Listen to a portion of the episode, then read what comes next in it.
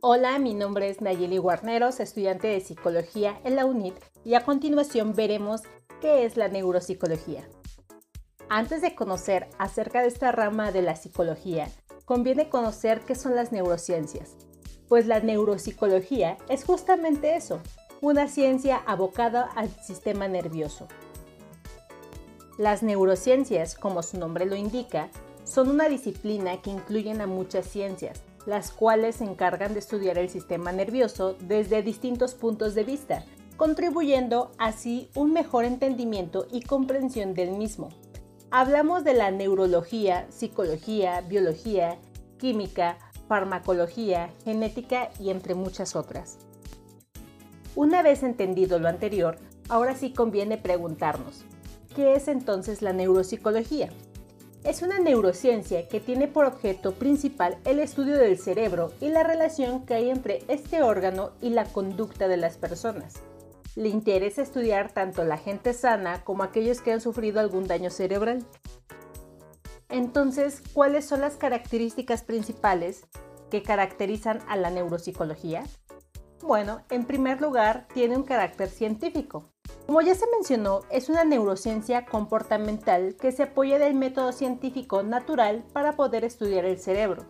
Se auxilia del procedimiento hipotético deductivo, donde se elabora una hipótesis y después se desecha o se corrobora, esto dependiendo de los resultados que existan después de la experimentación, y en ocasiones del analítico inductivo, donde se lleva a cabo experimentos de modo que puedan ponerse a prueba la relación funcional entre distintas variantes controladas. La neuropsicología también estudia las funciones mentales superiores.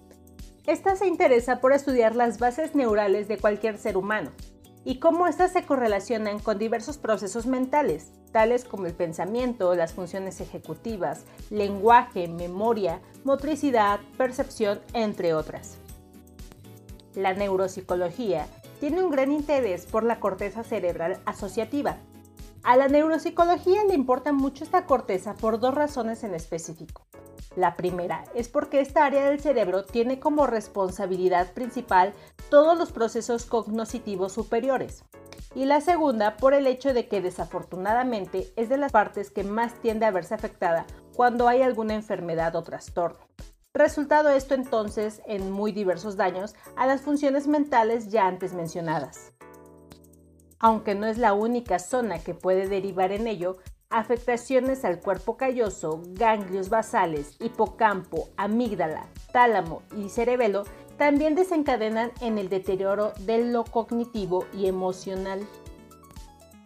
La neuropsicología hace un estudio de los efectos adversos que surgen a raíz de lesiones cerebrales. Aquí hay que dejar en claro lo siguiente. No es lo mismo la neuropsicología a la neuropsicología clínica. La primera se aboca a estudiar la relación del cerebro-conducta en sujetos sanos y hasta cierto punto se le puede entender y ver como neurociencia cognitiva. Y la segunda trata solamente a aquellas personas que adquieren algún daño en su sistema nervioso y trastornos que derivan de ello, afasias, amnesias, apraxias, agnosias, entre otras. La neuropsicología nace como un ente autónomo gracias a las aportaciones y el trabajo de muchas otras disciplinas, tales como la neurología, biología, neurofisiología, neuroquímica, psicología experimental, farmacología, psicología cognitiva, entre otras.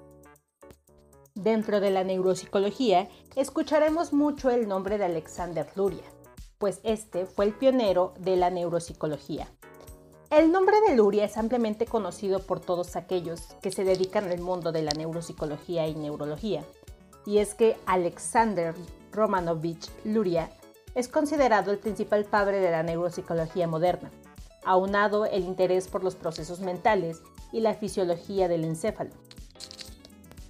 Cabe mencionar que Luria conoció a Vygotsky en 1924 en un congreso de psiconeurología celebrando el Nenigrado. Junto a él investigó la interacción entre procesos perceptivos y cultura a la hora de generarse las funciones mentales superiores en los adultos, con especial importancia del lenguaje. Empezaría a surgir el interés en las áreas cerebrales y la localización de las diferentes funciones, criticando el localizacionismo imperente y proponiendo la idea de sistemas funcionales complejos en que las funciones dependen de redes de conexiones dispersas y no únicamente de una región específica. Luria ha dejado un legado que ha permitido una mejor comprensión del funcionamiento del céfalo y la localización cerebral de los diversos sistemas que permiten determinadas funciones. Numerosos instrumentos de evaluación se han creado a partir de criterios basados en su trabajo, además de permitir helar técnicas que permiten mejorar y recuperar funciones en casos de lesión cerebral. Es aquí como terminamos el tema de qué es neuropsicología. Nos veremos en el próximo podcast. Muchas gracias.